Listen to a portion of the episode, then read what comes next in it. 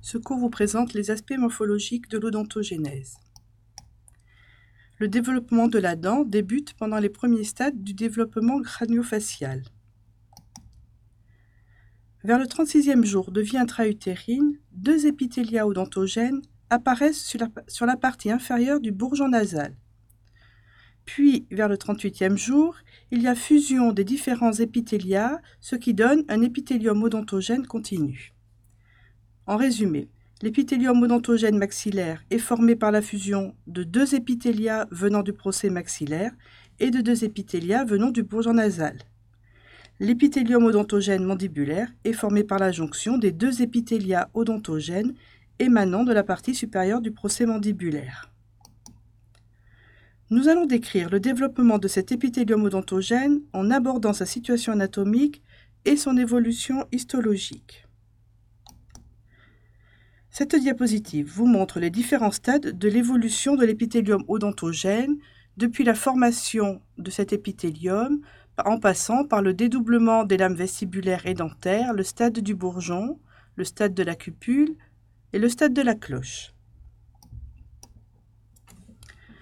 Sur cette coupe frontale, vous pouvez distinguer au niveau des flèches noires l'épithélium oral ou buccal constitué de deux à trois strates cellulaires.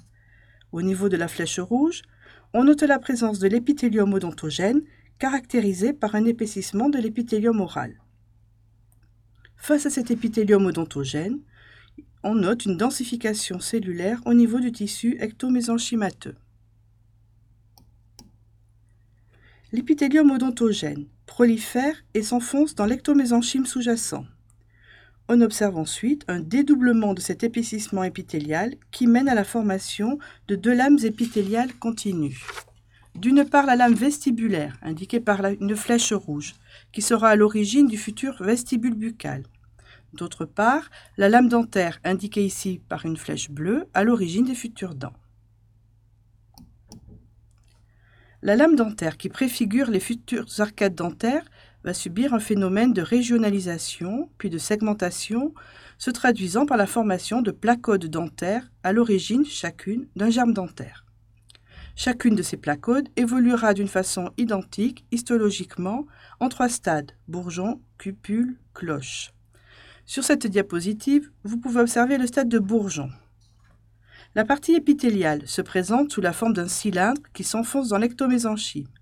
En coupe, de l'extérieur vers l'intérieur, on peut reconnaître différentes structures histologiques membrane basale, cellules basales, cellules de remplissage.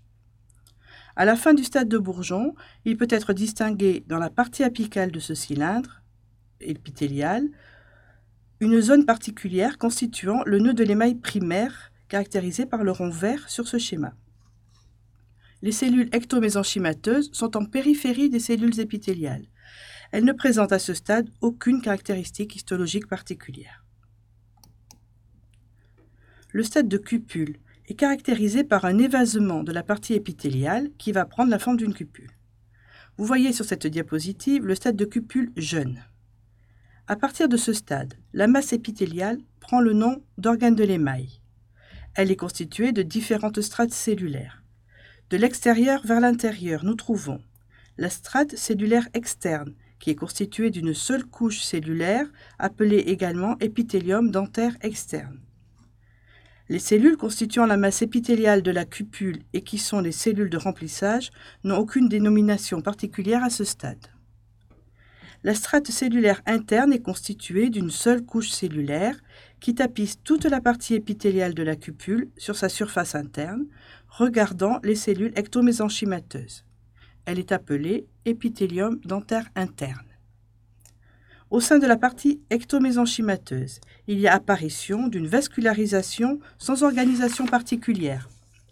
Une organisation cellulaire périphérique se forme qui crée une nouvelle entité, le sac folliculaire. Il commence à s'individualiser sous forme de strates cellulaires relativement inorganisées. Vous pouvez voir sur cette diapositive le stade de la cupule âgée. Au niveau de la partie épithéliale, il y a disparition du nœud de l'émail primaire. Les cellules de remplissage subissent une modification morphologique. Elles prennent une forme étoilée restant unies simplement par des desmosomes. Ces cellules prennent, prennent alors le nom de réticulum étoilé. Les cellules de l'épithélium dentaire interne s'allongent et prennent une morphologie caractéristique. La partie ectomésenchymateuse prend le nom de papille ectomésenchymateuse. La vascularisation est beaucoup plus organisée et il y a un début d'innervation. À la périphérie, le sac folliculaire s'organise en strates cellulaires. Cette diapositive vous montre le stade de la cloche. Au niveau de la partie épithéliale, une quatrième couche cellulaire appelée stratum intermedium s'intercale entre le réticulum étoilé et l'épithélium dentaire interne. Des nœuds d'émail secondaires apparaissent, en bleu sur le schéma. Les cellules de l'épithélium dentaire interne prennent une forme encore plus allongée en rapport avec un phénomène de différenciation cellulaire pour donner les futurs améloblastes qui sont à l'origine de l'émail. Épithélium dentaire interne et épithélium dentaire externe en périphérie de la cloche se juxtaposent pour donner la gaine de Hertwig qui sera à l'origine de la formation des racines des dents.